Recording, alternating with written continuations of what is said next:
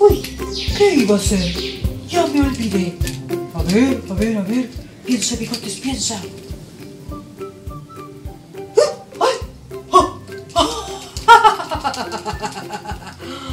Soy la momia. ¿Y cuál es su nombre, momia? Soy la momia.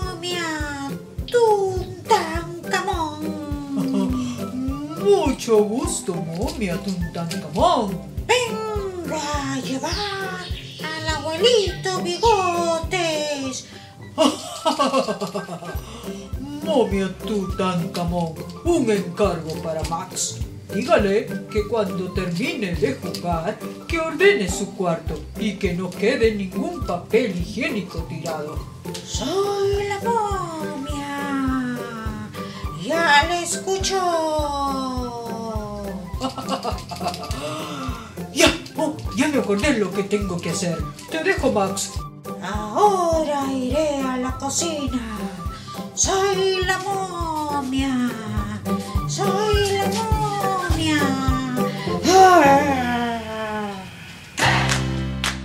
Hola, hola niños. Vimos a Max jugando a ser momia. Seguramente tú alguna vez has jugado un juego similar. Egipto, a ver qué se encuentra aquí, es uno de los países donde la mayoría de las personas hablan de las momias. Hoy les contaré la historia de un hombre que tenía que ir a Egipto para realizar un encargo. Veamos la historia. Moisés, quien era un israelita y vivía en el desierto, un día, cuidando y pastoreando las ovejas de su suegro Jetro, se sentó en un lugar del monte Horeb. De repente vio un arbusto que ardía en llamas. Moisés se sorprendió y dijo, "¿Qué- qué- ¡Qué extraño! El arbusto arde en llamas, pe- pe- pero no se quema. Voy a ver, voy a ver. Cuando Dios vio a Moisés que se acercaba, le dijo, Detente, Moisés. No te acerques más. Quítate las sandalias, porque el lugar que pisas es santo. Estás en mi presencia. Yo soy el Dios de tus antepasados. Al oír esto, Moisés no se atrevió a mirarlo y Dios le dijo, En Egipto, mi pueblo Israel sufre mucho como esclavos. Los maltratan.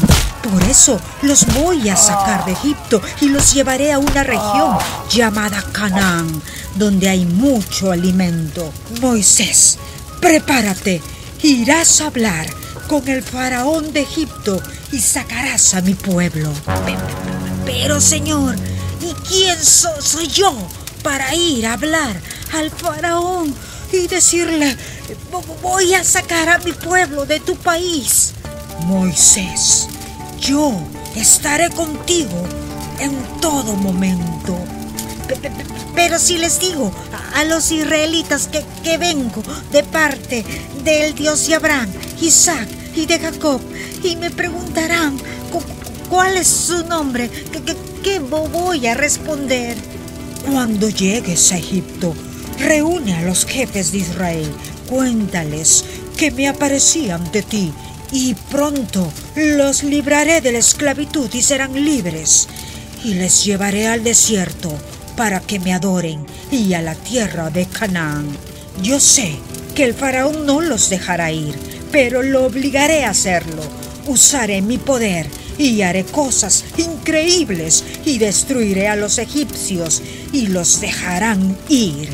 Pe- pe- pe- pe- Pero Dios, si los israelitas no me creen, que te he visto y no me hacen caso, Moisés, ¿qué tienes en tu mano? Una vara, Señor. Tírala al suelo. Y apenas que lo tiró, se convirtió en una serpiente. Y Moisés se asustó. ¡Oh! Y Dios dijo, ahora extiende la mano y agarra la serpiente por la cola. Moisés lo hizo y cuando la tocó, la serpiente se convirtió otra vez en una vara. ¡Oh, Moisés! Con tu vara harás lo mismo delante de los jefes de Israel y ellos sabrán que yo te he enviado. Pero si no te creen, haz esto.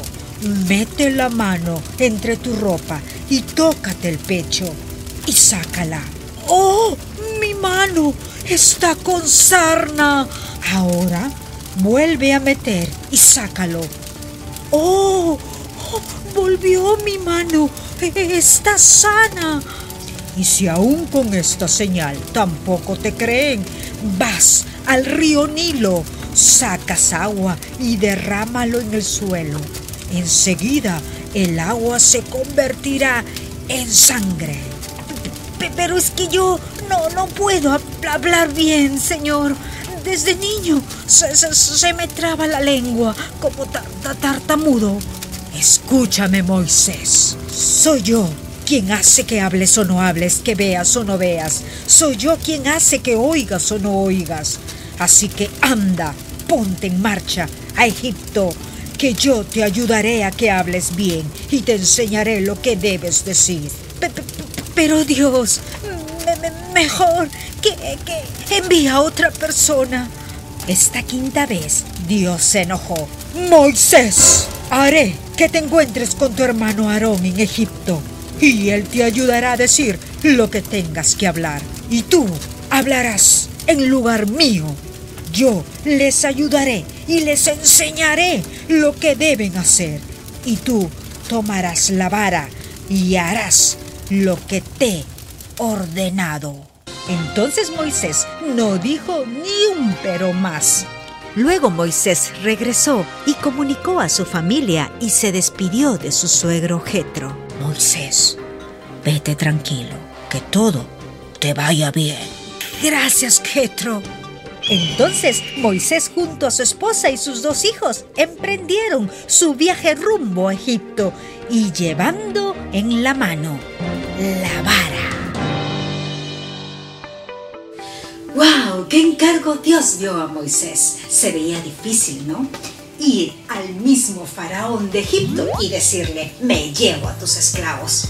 Quizás al escuchar la palabra faraón te suena a pirámides de Egipto, tumbas, momias. Pues antes de ser momias eran faraones, gobernantes, con carácter fuerte, duro, dominante, poderosos. Hoy en día, en Egipto, hay presidentes en lugar de faraones. Chicos, ¿qué de los encargos que tus papis te dan? ¿Son fáciles? ¿Difíciles? ¿Cómo reaccionas ante los encargos? ¿Feliz? ¿Triste? ¿Molesto? En esta historia vemos cinco, cinco, cinco peros de Moisés. ¿Y qué es un pero? Es como una excusa para no hacer algo. Uno, pero ¿quién soy yo? Para ir al faraón. Dos, pero ¿qué le voy a responder si preguntan por el nombre de mi Dios? Tres, pero no me van a creer que Dios se me ha aparecido. Cuatro, pero yo no sé hablar bien. Desde niño se me traba la lengua como tartamudo. Cinco, pero yo no. Mejor envía a otro. ¿Te hace familiar estas excusas? Pero ¿por qué yo? Mejor que lo haga mi hermano. Pero no me va a creer, mejor dile tú. Pero ya lo hice y no me sale, mejor hazlo tú. ¿Y qué del milagro espectacular que Dios hizo al transformar la vara en serpiente? ¿Te hubiera gustado estar ahí y verlo? A mí también. Pero sabes, ese mismo Dios que estuvo con Moisés, hoy desea vivir a tu lado para ayudarte en todos tus encargos que te dan y en aquello que no puedes lograr.